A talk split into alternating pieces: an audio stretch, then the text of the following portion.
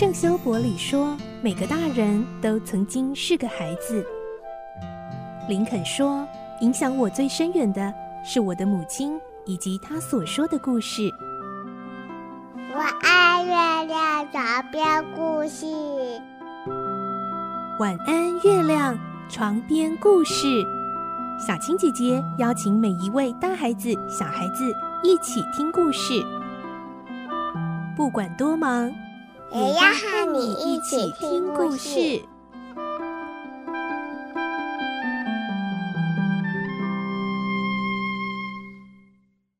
晚安。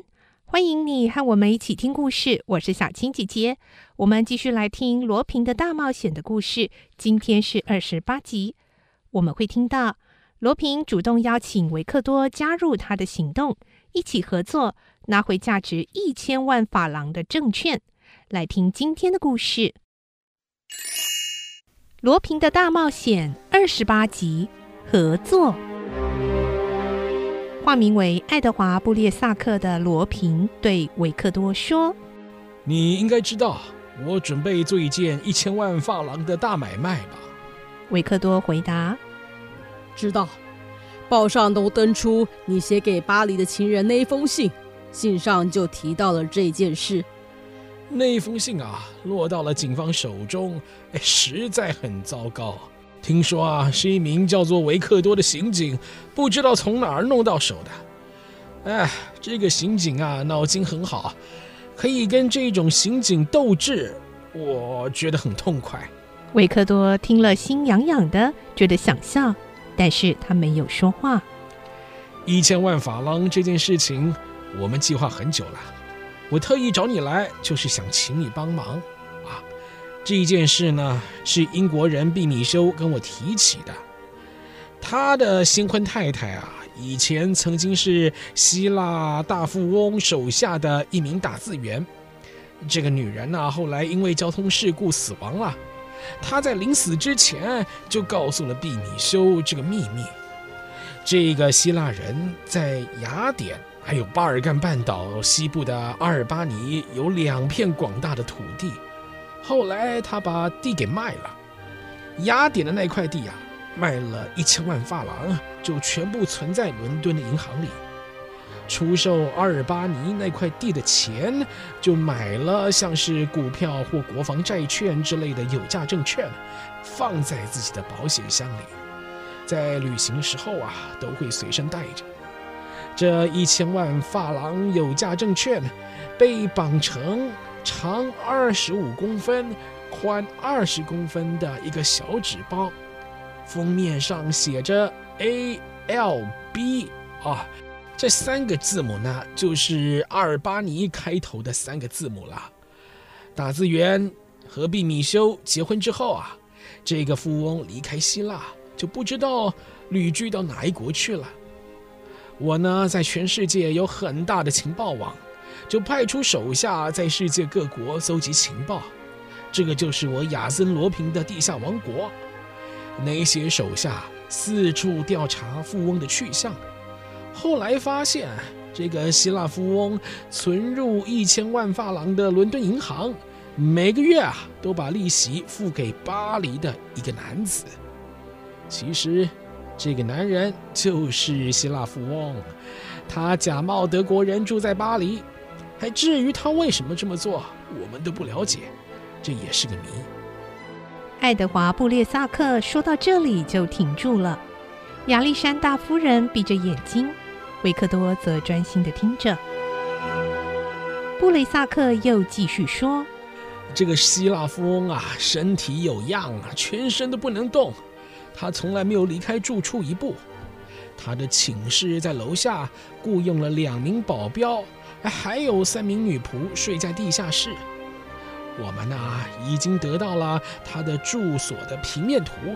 哎，最重要的是要知道警铃的位置，控制情形。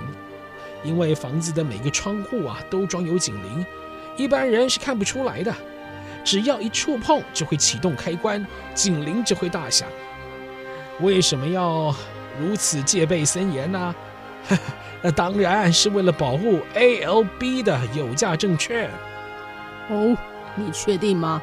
是啊，但是啊，我们无法确定他把 A L B 放在哪里，放在楼下吗？呃，不太可能啊，因为一楼进进出出的人很多。放在二楼吗？哎，也不可能，因为二楼啊已经封死了。我们好不容易从一位一个月前被辞退的女仆口中，哎，打听到一件很重要的事。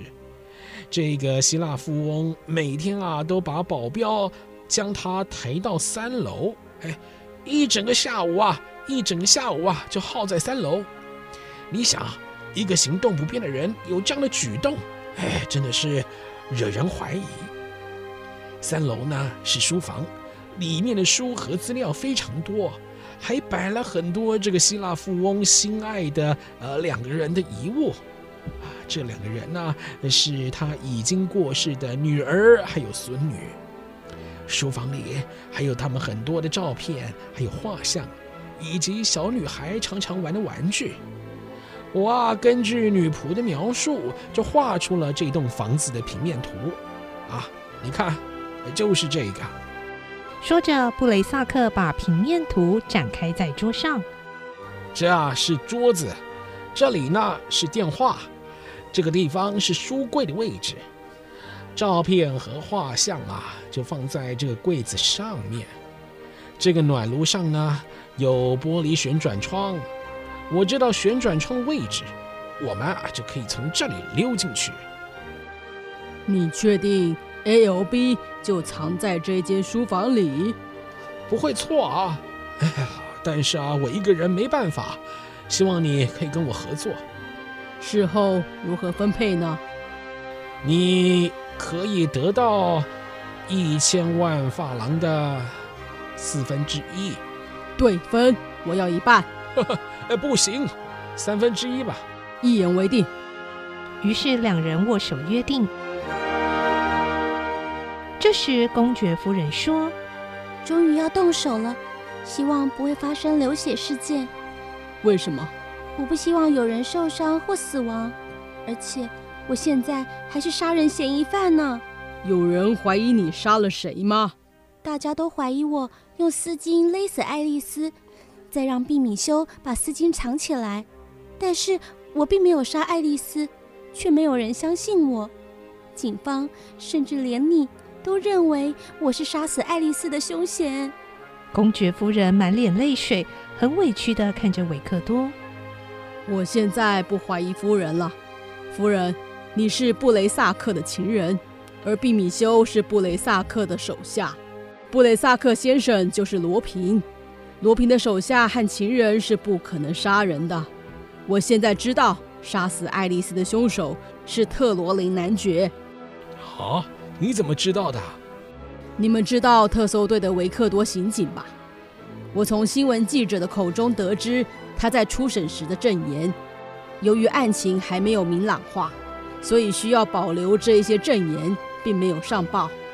那些记者告诉我，维克多刑警认为事情的真相是这样的：特罗雷男爵发现他的夫人所做的伪证可以帮助自己脱去嫌疑。就赶到爱丽丝的公寓，准备告诉她一切事实。他还叮咛爱丽丝，如果有刑警来询问这件事情，就说他什么都不知道。后来男爵发现爱丽丝竟然另外有男人，而且准备向警方告发，气愤之余失手勒死了爱丽丝。然后夫人你就来了。是啊，爱丽丝还是舞娘的时候。我就对他很着迷，听说他生病后生活拮据，日子难过，我就想帮助他。可是我发现他被勒死在床上，吓得险些昏倒，又怕被别人看到误认我是凶手。勒死他的那一条丝巾是我送给他的礼物，万一被警方拿到，我更洗不清罪嫌了，所以才把丝巾塞到口袋里，赶快逃出来。你匆匆忙忙下楼梯的时候，被公寓里的人看到了。爱丽丝的朋友亚曼迪曾经在歌剧院前见过你，也从爱丽丝要寄给你的信上知道你是公爵夫人，所以维克多刑警就找到了你，起初他认为你可能是杀死爱丽丝的凶手，后来经过调查，发现真凶是特罗雷男爵。现在警方已经不再怀疑夫人了，夫人您可以放心了。这次我们不会造成流血事件。我既然成为罗平的手下，就绝对不会杀人，请您放心。维克多说话的态度诚恳而坚决，公爵夫人也安心多了，整个脸部的表情也开朗起来。阿比斯特先生，谢谢你，听了你这番话，我就放心了。虽然我真的没有杀爱丽丝，但是我怕警察不相信，硬说我是凶手，那就完了。现在夫人不用担心了。对呀，夫人，你可以安心的留在这儿，等我们成功的办完事回来。